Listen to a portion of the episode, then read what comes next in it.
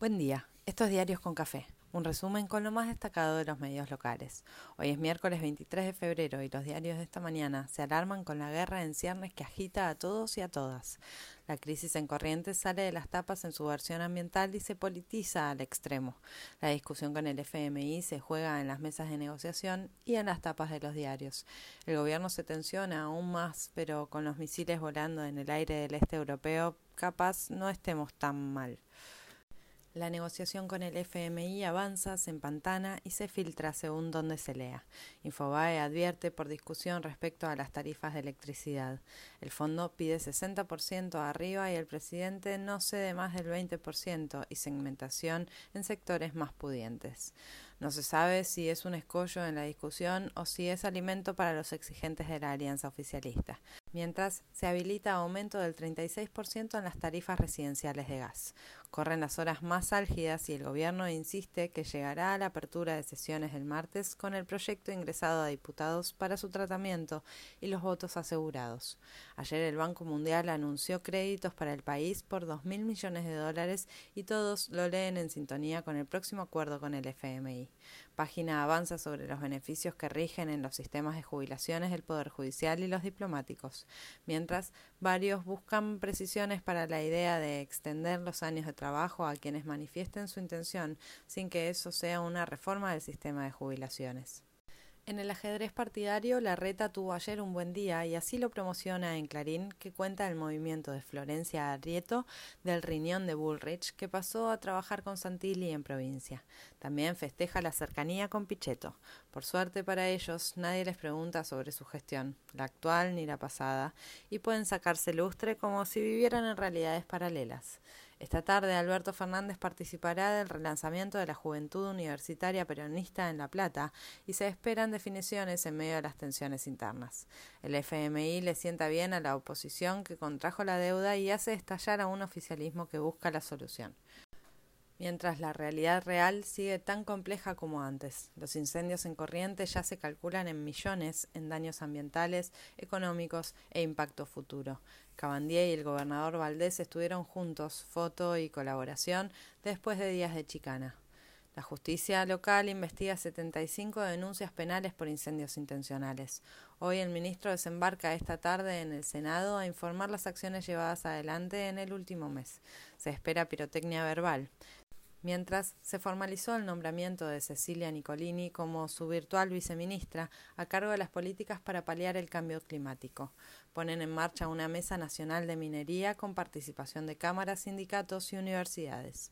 En Mendoza, el Estado Nacional bloqueó la cesión de tierras que estaba haciendo el gobierno provincial a empresarios afines en zonas de esquí página advierte, con razón, por la venta del edificio de la esquina de Beruti y Coronel Díaz que el gobierno de la ciudad vendió a IRSA.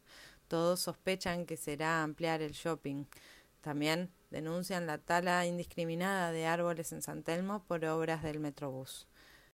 La crisis en Ucrania y los efectos que puede tener para la economía global y las vidas de quienes viven ahí se calculan con datos alarmantes. Argentina pidió retomar el diálogo y la diplomacia para evitar el conflicto armado.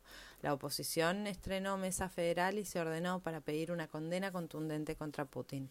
Como monio figura la columna de Morales Solá esta mañana que lamenta la fascinación del gobierno por Putin y reduce un gran conflicto y toda la geopolítica a los criterios de una lectura chiquita e hiperlocal. Los datos de exportaciones ofrecen respiro a cajas agobiadas. Crecieron otra vez, como en los últimos 13 meses. Sin embargo, las importaciones también suben y BAE advierte que el superávit comercial no alcanza. Se celebra el precio de la soja en el mercado mundial. Ayer superó los 600 dólares y el gobierno se esfuerza por desacoplar precios internacionales de locales. Domínguez disparó contra el sector del campo que pide el fin de las retenciones. Se publicó el dato para quienes renueven alquiler en marzo. El tope del aumento podría ser del 53% respecto al año pasado para la combinación de inflación y suba de salarios. Sigue trabajando la mesa de alquileres sin novedades para este boletín. La Agencia Nacional de Seguridad Vial reportó el enero con menos muertes por accidentes viales en los últimos 14 años. Considerando el movimiento récord de veraneantes de acá para allá, vale doble el dato. Capaz sería bueno incorporarlo como consecuencia de la construcción de rutas. Diario AR pone el ojo en la licitación para la gestión de la hidrovía. Empresas competidoras denuncian que se quedarán las de siempre. Los números confirman que se termina la tercera ola de COVID a fuerza de vacunación, cuidados y la dinámica propia de la peste. Ayer se informaron 16.950 contagios, siendo martes, y se documentaron 167 fallecimientos. La provincia de Buenos Aires anunció la tercera dosis libre para los mayores de 18 años. En su declaración ante la Comisión Bicameral del Congreso, el juez Carzoglio reiteró que agentes de AFI le pidieron detener a Pablo y Hugo Moyano durante el mandato de Macri y Vidal. El pata Medina fue detenido en medio de una pelea en la calle y a última hora fue liberado. Hubo acto en homenaje a las víctimas de la tragedia de Once. En la causa por la cocaína adulterada, la droga consumida por las 24 personas fallecidas no es la misma que tenía el paisa Aquino en su poder. Todo vuelve a foja cero. Uno de los presos en Miami por el caso Antonini Wilson está en los documentos del Credit Suisse. Y sí, nadie puede asombrarse.